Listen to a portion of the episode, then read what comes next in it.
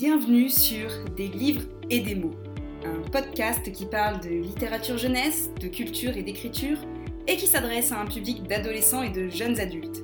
Un public qui en a assez d'entendre dire que la littérature jeunesse n'est pas de la vraie littérature. Ici, on oublie Maupassant, on relègue Balzac au placard, on laisse Proust avec ses madeleines et Zola dans sa mine, pour laisser entrer un peu de magie. On invite Pierre Bottero à boire un café, J. Caroline pour prendre le thé, et tous les auteurs qui nous ont fait rêver. Des auteurs qui nous ont aussi, peut-être, donné envie d'écrire à notre tour. Je m'appelle Caroline Peffer, je suis autrice et enseignante, et j'espère ici pouvoir partager avec vous ma passion pour la lecture et pour l'écriture. J'espère que ce podcast vous plaira et je vous souhaite dès lors une bonne écoute. Bonjour, bienvenue dans ce nouvel épisode de podcast dans lequel je souhaiterais parler des euh, romans historiques et notamment de comment est-ce qu'on fait quand on souhaite écrire un roman historique et quelle est la différence finalement d'écriture, euh, d'attente, euh, de recherche qu'on doit être amené à effectuer quand on veut écrire un roman historique comparativement par exemple à d'autres types de romans. Alors, de façon générale, je pense que tous les romans, de toute manière, nécessiteront certainement à certains moments et à certains stades de création du récit des éléments de recherche. Toujours est-il que certains romans, certains genres notamment, vont nécessiter beaucoup plus de recherche que d'autres. Alors, beaucoup plus de recherche, mais peut-être moins de créativité que par exemple pour créer un univers de fantasy où à ce moment-là, ben, ça va vous demander de faire appel certes à des connaissances que vous pouvez avoir, notamment de jouer avec l'histoire, de jouer avec les mythes et de faire appel à votre culture, mais pour autant, la plupart de tout ce qui concerne votre conception d'univers sera plutôt lié à la création de votre univers et à tout ce qui est lié à votre imaginaire. Donc, il est certain que ça ne demandera pas le même travail et le même type de recherche que pour les romans historiques. Alors, je me permets du coup de faire euh, cet épisode sur les romans historiques, tout simplement parce que euh, j'en ai écrit, j'en ai publié deux, et j'en ai écrit un troisième qui est actuellement euh, en cours de lecture par mon éditrice. Et c'est pas du tout, étonnamment, un style de lecture que. Alors, je vais pas dire que j'apprécie pas, parce que c'est pas vrai, je vais pas dire que j'apprécie pas ce style de lecture, mais c'est pas du tout mon type de lecture de prédilection. Donc, c'est toujours très marrant parce que souvent on me dit Est-ce que tu as écrit des romans historiques par facilité? Et en fait, j'ai pas écrit de romans historiques par. Comment dire, je n'ai pas écrit de romans historiques par facilité, même si pour moi c'était plus facile à écrire que d'autres types de romans. Mais par contre, j'ai, en fait, j'ai écrit un roman historique à la base complètement euh, par hasard. Alors, je vais vous expliquer un petit peu plus. Enfin, si vous avez écouté mon épisode où je parle de mon expérience en maison d'édition, j'en ai un petit peu parlé. Mais pour mon premier roman historique, en fait, ce qui s'est passé, c'est que je voulais raconter des anecdotes familiales, je voulais raconter l'histoire de mes grands-parents, mais en soi, il y avait plein d'éléments dans l'histoire de mes grands-parents qui m'intéressaient, mais pour autant, ça n'aurait pas pu faire une histoire si j'avais juste raconté leur vie. Parce que bon, leur vie, euh, j'imagine que pour elle, elle était très palpitante, mais dans la réalité, il s'est pas passé non plus des choses euh, qui nécessitaient voilà, d'être romancées. Donc ce que j'ai fait, c'est que j'ai tout simplement placé mes grands-parents et une grande partie de vérité liée à des anecdotes familiales dans un contexte historique qui est un contexte historique que je connais très bien, parce que c'est le contexte historique de mes sujets de recherche et d'études, puisque moi j'ai fait une licence d'histoire et de lettres, euh, puis ensuite plus tard de la géographie quand j'ai passé les concours de l'enseignement, mais à la base je suis historienne spécialisée dans la Première et la Seconde Guerre mondiale, plus spécifiquement la Seconde Guerre mondiale, et notamment tout ce qui est lié au, euh, au témoignage et alors enfin, à deux choses aux images censurées de la Grande Guerre des tranchées, voilà, des images interdites de publication par l'armée, et également de tout ce qui concerne en fait euh, l'expérience concentrationnaire durant la Seconde Guerre mondiale, avec notamment les témoignages. Alors, pourquoi je dis ça? Je dis ça parce qu'en fait, bah, j'avais déjà un bagage historique euh, qui était assez fort. Je suis professeur d'histoire géo, donc j'avais quand même beaucoup de connaissances liées à cette période qui en plus est ma période d'études et de prédilection. Et j'avais lu, non pas des romans historiques, parce qu'en fait, en réalité, j'ai quasiment jamais lu de romans historiques. Enfin, quasiment. J'ai lu un roman historique depuis, mais j'en ai jamais lu en fait sinon.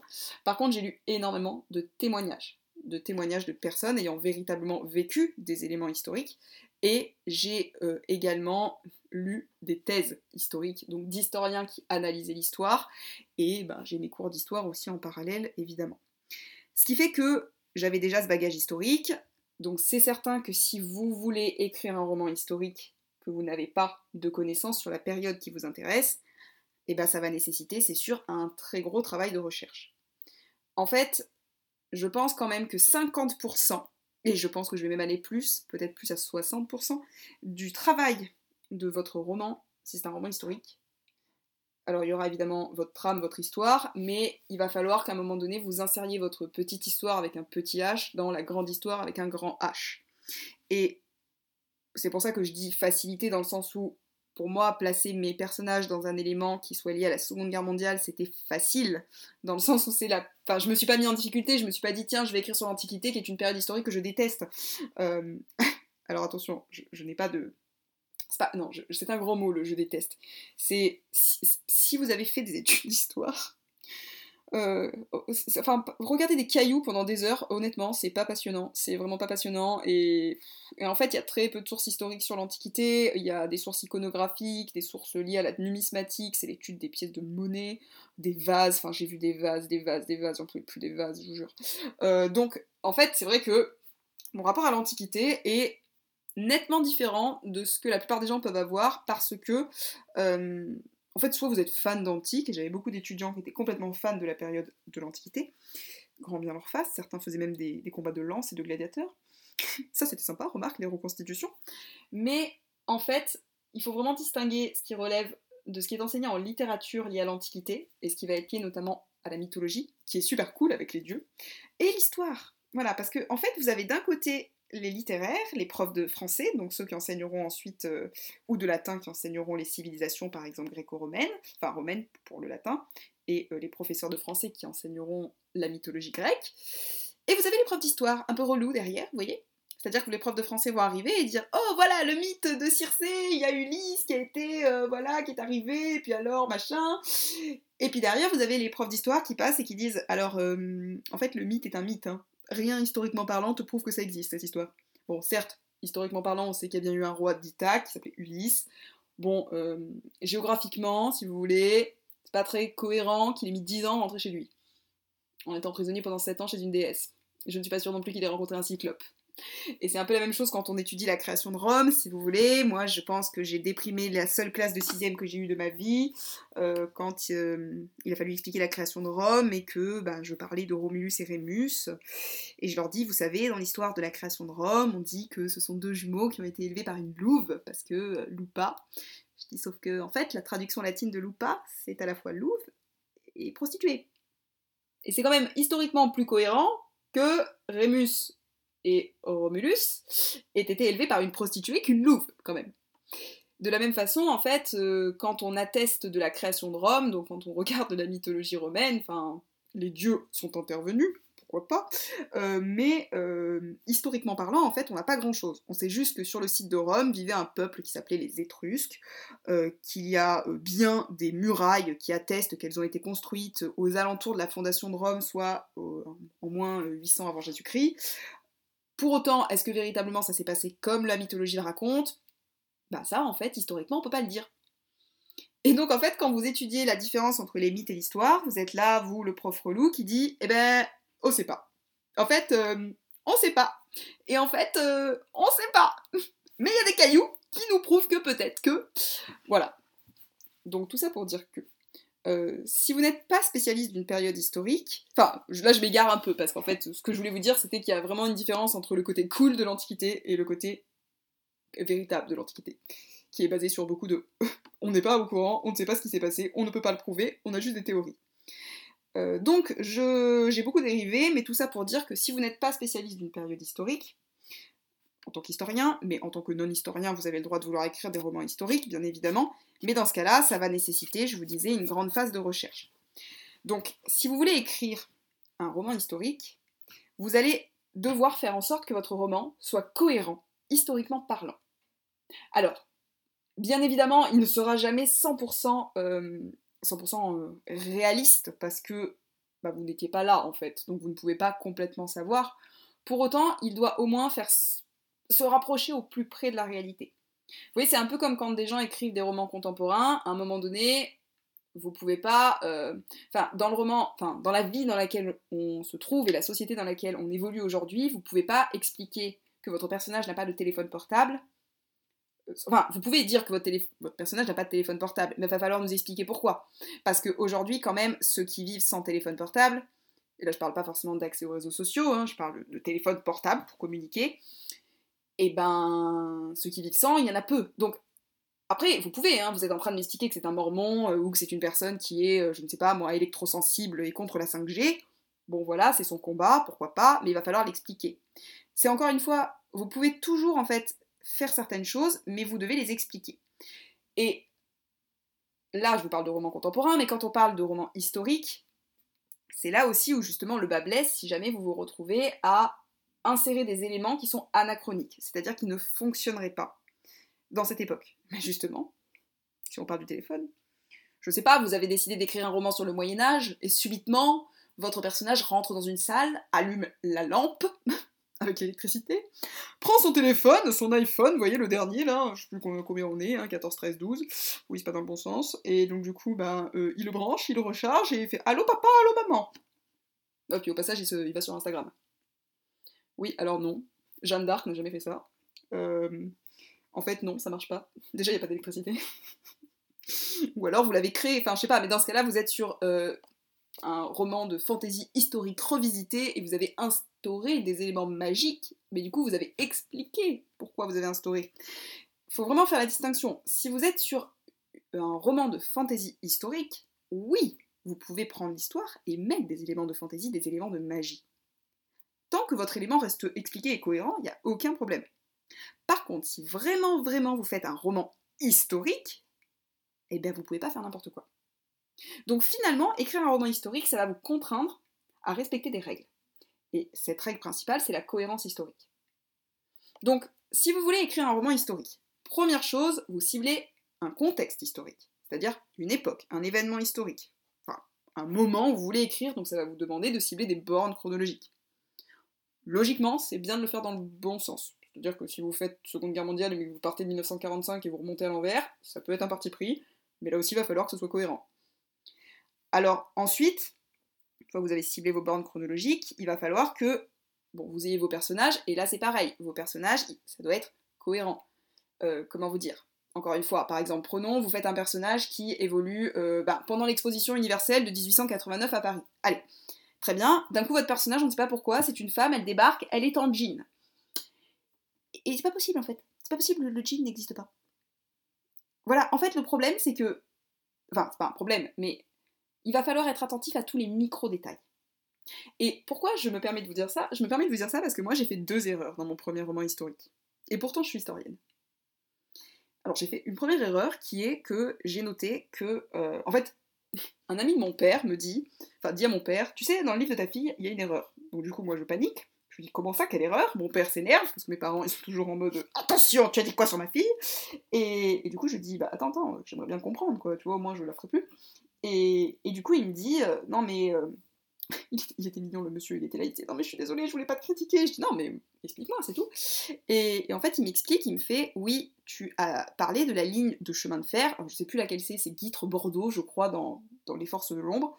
Et euh, moi je me dis mais je comprends pas, la ligne Guitre-Bordeaux, euh, elle existe, j'en suis sûre et certaine, je l'ai pris, c'est un vieux train, j'y suis allée en plus sur place, enfin je le connais ce train, c'est vraiment un vieux train, il existait déjà au 19e siècle, je, je comprends pas, enfin cette ligne elle est pas j'avais même regardé les anciennes horaires, donc je comprends pas. Il me dit, mais c'est pas ça le problème. Il me dit, oui, la ligne de chemin de fer existait bien. Il me dit, sauf que t'as marqué bah, que ça appartenait à la SNCF. Et moi, je dis, ben oui. Il me dit, oui, mais la SNCF, ça a été créé en 1936. Ou 37, je sais plus. Mais enfin, moi, gros bug dans mon esprit, je me dis. Et oui. Parce qu'avant, les chemins de fer n'étaient pas effectivement nationalisés. Donc, il y avait bien des voies de chemin de fer, mais la SNCF Société nationale, euh, je sais plus, cheminot français peut-être. Je sais plus ce que c'est. Mais bon, en tout cas, ça n'existait pas. Donc c'est pas une grosse erreur en soi. Mais vous voyez, finalement, ça se joue vraiment sur des micro-détails. Autre détail, par exemple, ma professeure d'histoire-géographie lit mon roman. Il se trouve que, pas de chance pour moi, elle est historienne, spécialisée des mentalités. Oui, parce qu'il y a vraiment des historiens qui étudient tout et n'importe quoi. Donc, spécialiste des mentalités, ça peut se jouer à genre le parfum en 1772. Euh, et elle, elle est spécialisée notamment de la nourriture et des ressentis culinaires euh, pendant le Moyen Âge. Bon, vous me direz, je n'ai pas écrit un roman sur le Moyen Âge, j'étais normalement sauvée, mais elle est aussi très érudite. Et elle me dit, il y a un problème avec la recette des pâtes que tu as écrit pour tes raviolis. Alors moi je me dis comment c'est un problème? Et là en fait ça m'a perturbée parce que cette recette en fait des pâtes que j'ai mis pour les tortelles, tortellini en italien, donc c'est une recette que fait ma grand-mère. Euh, et en fait c'est justement ma grand-mère, le personnage de ce roman-là. Enfin, romancé évidemment. Et, euh, et, en fait je me dis mais mais comment dire la recette, elle a toujours. Enfin, ma grand-mère a toujours mis du parmesan en fait dans ses raviolis, donc je comprenais pas où est le problème. Je disais, bah oui, mais non, mais c'est la recette, c'est la recette, la recette, c'est la recette. Et elle me dit, oui, mais ta recette, elle est peut-être juste pour toi, il n'y a pas de problème. Elle me dit, c'est juste que pendant la Seconde Guerre mondiale, il n'y avait pas de parmesan. Il me dit, en fait, les gens, ils mangeaient du gouda ou du fromage hollandais, je sais plus. Ou alors, le parmesan, c'était vraiment les élites italiennes. Mais elle me dit, là, en fait, à Nice, au moment où tu en parles, c'est pas possible. Ou alors, faut vraiment qu'ils soient très riches. Et effectivement, à ce moment-là, ils sont pas dans un. Enfin, ils ont pas euh, énormément d'argent. Et du coup, j'étais là, ah bah oui. Bon, je vous rassure, à part euh, le spécialiste de la SNCF et ma prof d'histoire, personne n'a relevé ces incohérences. Mais voilà, c'est pour vous dire que quand je suis arrivée à mon deuxième roman, donc le sang des oubliés, euh, à ce moment-là, j'ai eu deux moments un petit peu de bug. Donc, j'ai envoyé un message à ma professeure en lui disant, euh, enfin mon ancienne professeure, en lui disant écoute, euh, ils doivent boire de la bière. Est-ce qu'il y avait de la bière pendant la Seconde Guerre mondiale?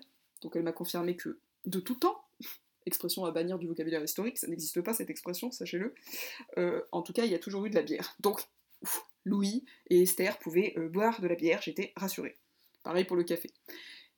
Après, il a fallu que je joue un peu parce qu'on est en pleine période dans mon second roman à Paris de pénurie alimentaire, de tickets de rationnement, donc là aussi on peut pas faire n'importe quoi. Alors, mes personnages s'alimentent au marché noir, donc il n'y a pas de problème, sauf que le marché noir c'est pareil, je peux pas dire « Oh, il a acheté des cigarettes 2 francs 50 !» Eh ben non, le marché noir, enfin vos cigarettes, vous allez les payer 20, 30 euh, francs, je sais pas moi, 3 à 4 fois plus cher en fait, puisque c'est le marché noir et qu'il y en a qui en profitent bien pour s'enrichir pendant les guerres. Et pareil, j'ai eu un second point de problématique, c'est-à-dire que mon personnage, il travaille aux usines Renault. Donc il va de Paris aux usines Renault, qui sont aux alentours de l'île Seguin. Et il prend le métro. Alors, déjà, première chose, euh, je me suis dit, bon, le métro, je savais qu'il existait, il n'y avait pas de problème, sauf que, en fait, les lignes ont été prolongées depuis. Et la ligne que devait prendre mon personnage, eh bien, figurez-vous qu'elle n'allait pas jusqu'à l'île Seguin. Et donc j'étais là, je me disais, oups, donc je l'ai fait marcher, le pauvre petit, hein, il a dû quitter son train pour prendre euh, ses petits pieds. Mais voilà, c'est pour vous dire que vous allez devoir faire des recherches très approfondies. Et encore, moi je travaille sur une, sur une période historique dans laquelle il y a des, sources historiques. C'est-à-dire que je trouve quand même énormément d'informations sur Internet, euh, énormément d'informations dans mes livres et dans mes, connaissances que j'ai déjà en fait depuis très longtemps. Euh, ça fait très érudit et très élitiste dit comme ça, mais c'est parce que, enfin encore une fois, voilà, c'est ma formation, donc, euh, enfin, c'est ma formation et puis je suis prof, donc je le répète en boucle. Mais si jamais, par exemple, je me mettais à étudier, bah, justement, à vouloir écrire, tiens, quelque chose sur euh, ah, une période historique mystérieuse, bah, les, débuts du Haut Moyen Âge. Alors attention parce que d'ailleurs haut et bas Moyen Âge c'est inversé. Hein. Bas Moyen Âge, euh, haut Moyen Âge c'est le début du Moyen Âge, bas Moyen Âge c'est la fin. Et en fait, si je me mettais justement à étudier sur cette période, il faut savoir qu'il y a, en termes de sources historiques, soit Chrétien de Troyes, voilà, les chevaliers, et donc euh, des textes religieux de moines copistes, et, des euh, formulaires écrits par des actes notariés ou seigneuriaux. Passionnant, je vous assure, vraiment passionnant. Ça aussi, l'étude du Moyen Âge pendant mes études historiques, mais un vrai bonheur. Tout ça avec des mots d'ancien français au milieu, c'était génial. En latin aussi. Et, et bref, tout ça pour dire que si vraiment je me mets à faire des recherches sur cette période-là, c'est compliqué parce qu'il y a beaucoup moins de sources.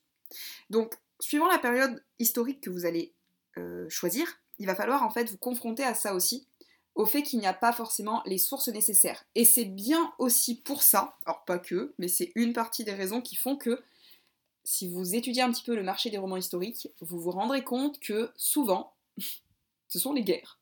Première, Seconde Guerre mondiale. Des fois, on a un petit peu de romance dans les quotidiens du 19e siècle, mais Franchement, regardez, il n'y a pas 36 choses qui se passent à l'Antiquité ou au Moyen Âge. Euh, ou alors, on va être vraiment sur si un Moyen Âge un peu inspiré. euh, et encore, encore, franchement, moi je. Enfin, n'hésitez pas à venir me dire euh, en MP sur Instagram euh, des, des noms de romans euh, qui parlent d'Antiquité et de, de Moyen Âge. Mais attention, pas de romans de fantasy. Parce qu'il y a énormément de films de fantasy inspirés de ce qui se faisait au Moyen Âge. Et moi, en tant qu'historienne, ça fait toujours grincer des dents parce que je me dis, c'était pas comme ça en vrai, c'était pas comme ça en vrai. Voilà, il y en a pas mal aussi sur les épisodes révolutionnaires, donc époque moderne. Renaissance, si Renaissance un petit peu, parce que c'est l'époque de, la courtoisie, de la romance, tatati, tatata.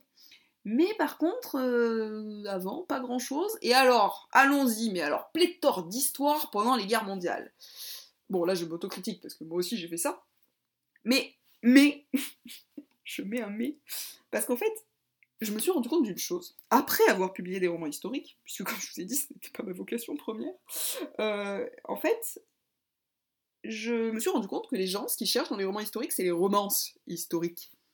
Parce que moi, en fait, ce qui s'est passé, c'est que dans Les Forces de l'ombre, oui, il y a une romance, mais c'est pas le cœur de mon histoire, parce que c'est pas ce qui m'intéresse dans les histoires en général. Moi, en fait, dans Les Forces de l'ombre, ce que je voulais, c'était montrer deux types de résistance. Donc vous avez d'un côté Jacques qui combat avec un fusil, et vous avez de l'autre côté Carla qui combat avec la plume, parce que ça s'appelait à la base le crayon et le fusil, avant que ma maison d'édition change de nom.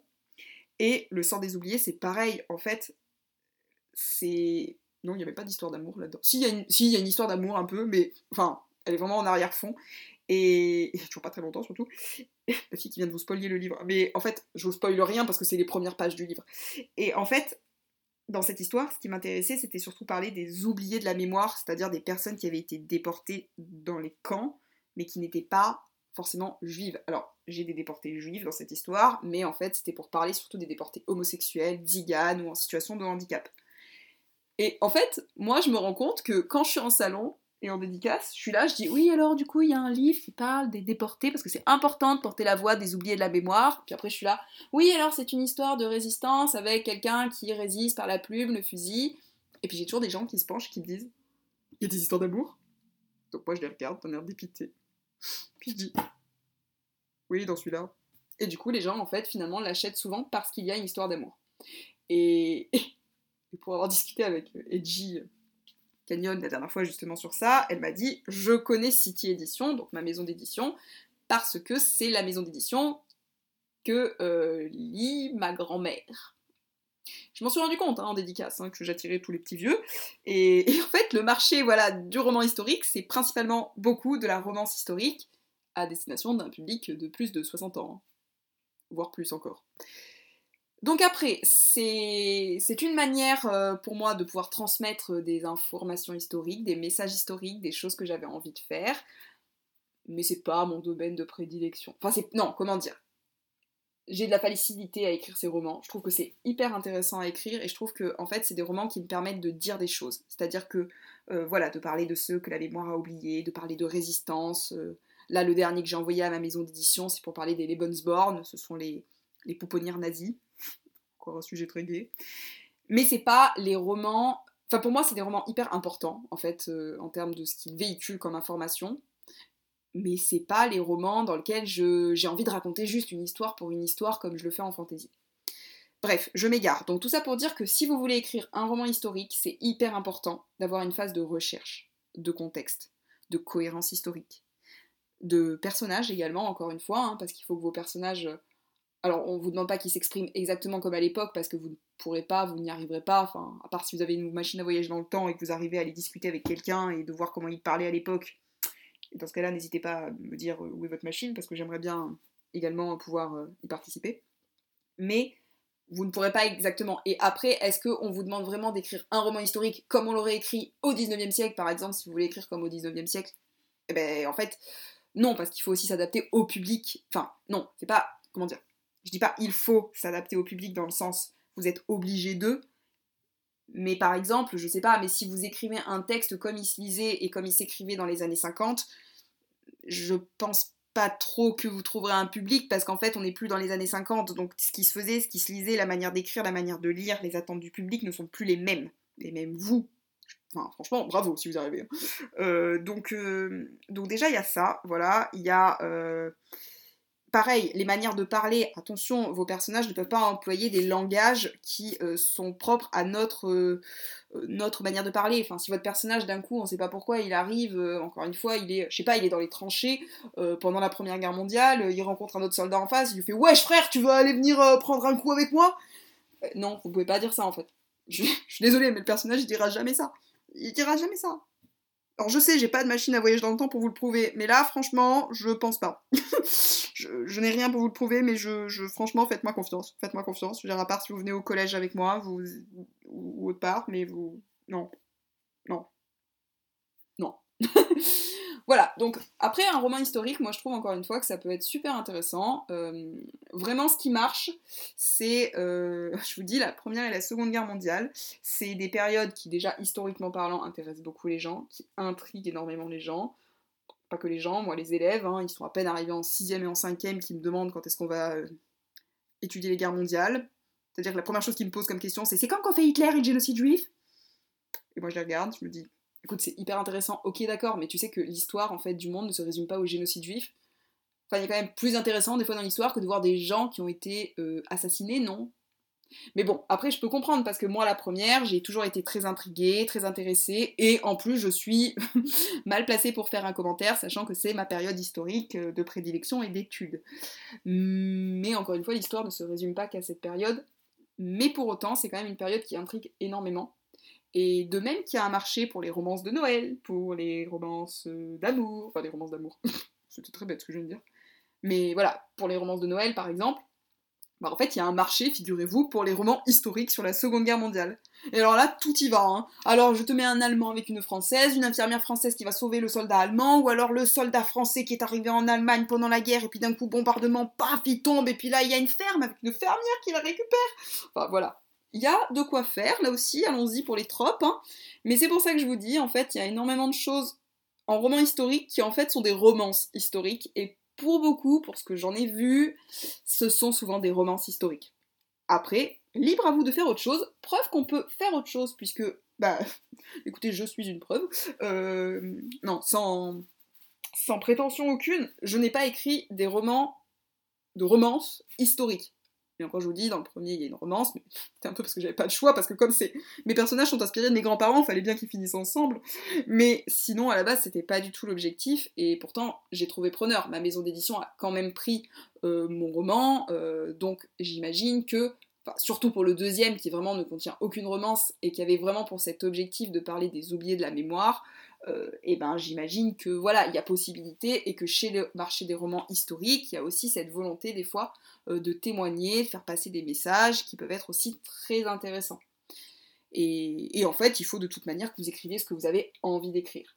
Mais voilà, on garde en mémoire que ce qui est important dans un roman historique, c'est la cohérence historique, c'est le contexte historique, c'est de mettre vos bornes chronologiques, c'est d'avoir des personnages qui s'ancrent véritablement dans votre époque, et je suis désolée de vous le dire, mais vraiment, par contre, il faut vraiment un travail préparatoire et il faut euh, respecter l'histoire.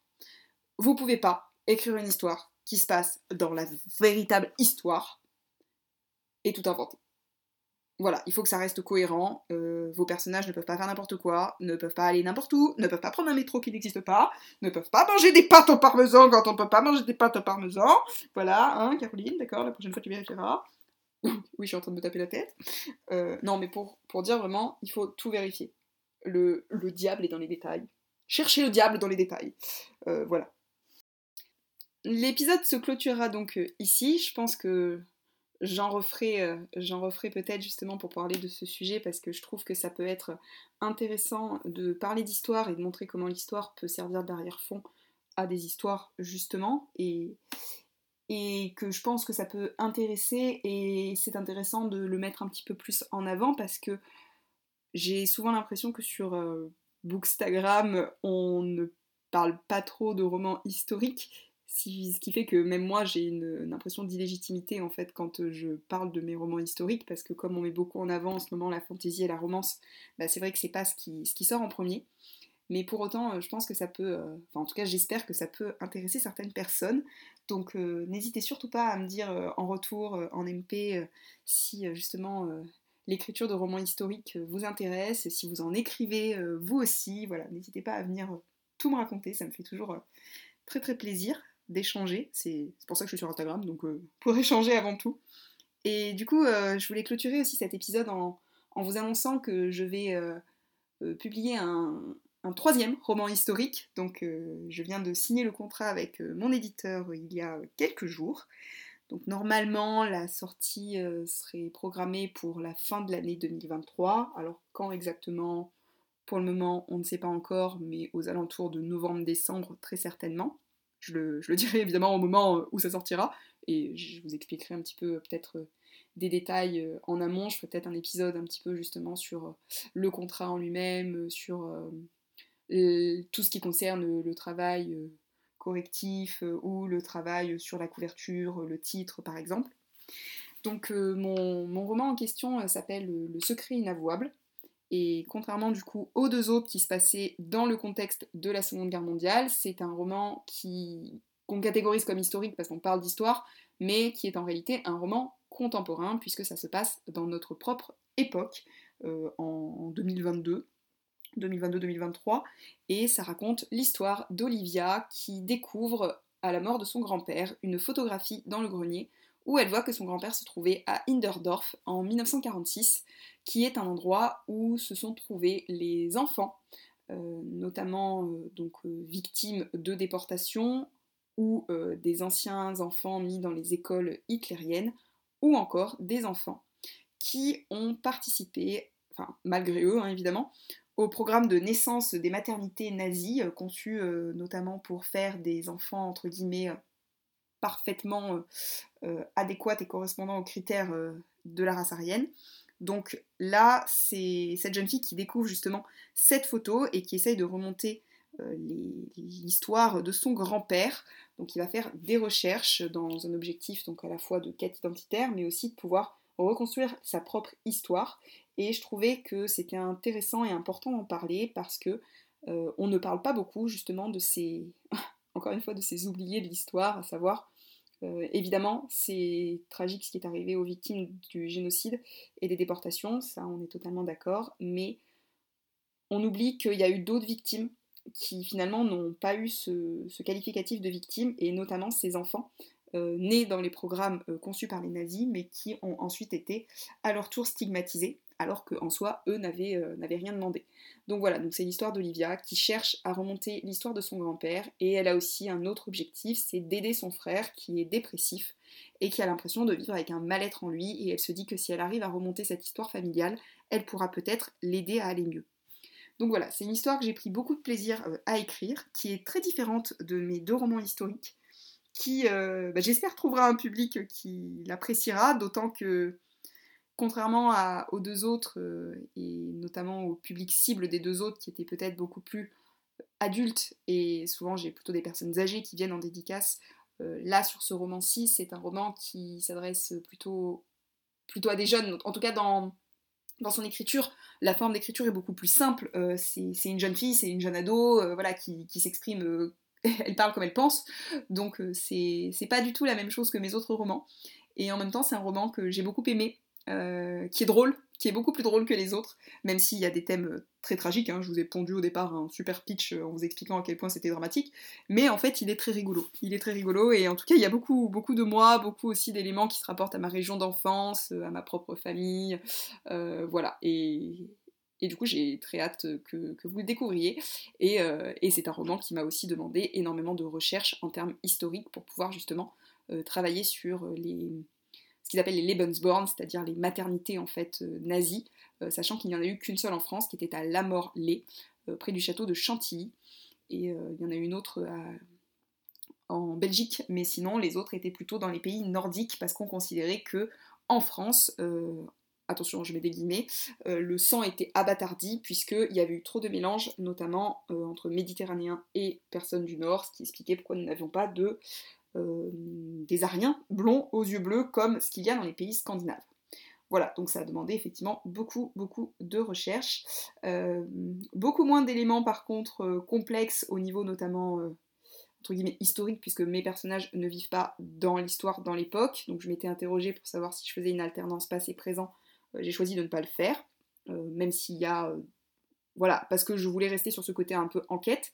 Euh, comme quoi, vous voyez, on peut écrire aussi de l'histoire tout en étant dans un, environnement, un univers contemporain, tout en se raccrochant à des éléments historiques et avec euh, la volonté aussi, là, ici, de donner des, éléments d'information sur un sujet dont on ne parle pas beaucoup. Voilà, donc euh, j'ai fini pour mon annonce.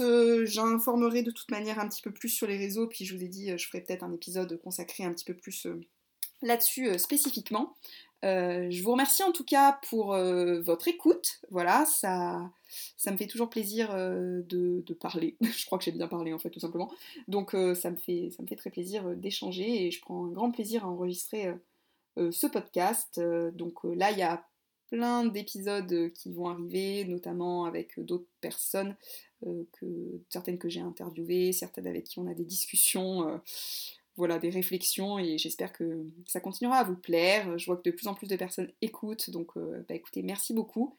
N'hésitez surtout pas, parce que ça m'aide pour le référencement et pour faire connaître le podcast, à le noter, à le commenter. Euh, je sais qu'on n'a pas tous le réflexe de le faire, euh, moi la première, mais c'est vrai que sans ça, le podcast n'a pas beaucoup de visibilité, donc ça, ça m'aiderait beaucoup. Voilà, voilà. Et puis, je vous remercie en tout cas encore une fois, et je vous dis à très bientôt pour un prochain épisode. Merci pour votre écoute. Si cet épisode vous a plu, n'hésitez pas à laisser un commentaire, quelques petites étoiles si vous êtes sur Apple Podcast, ou à en parler autour de vous et à le partager pour continuer de faire vivre ce podcast et pour pouvoir m'aider. Si vous voulez discuter, je vous invite à me retrouver sur mon compte Instagram carolinepfr.autrice et je vous dis à très bientôt pour un nouvel épisode.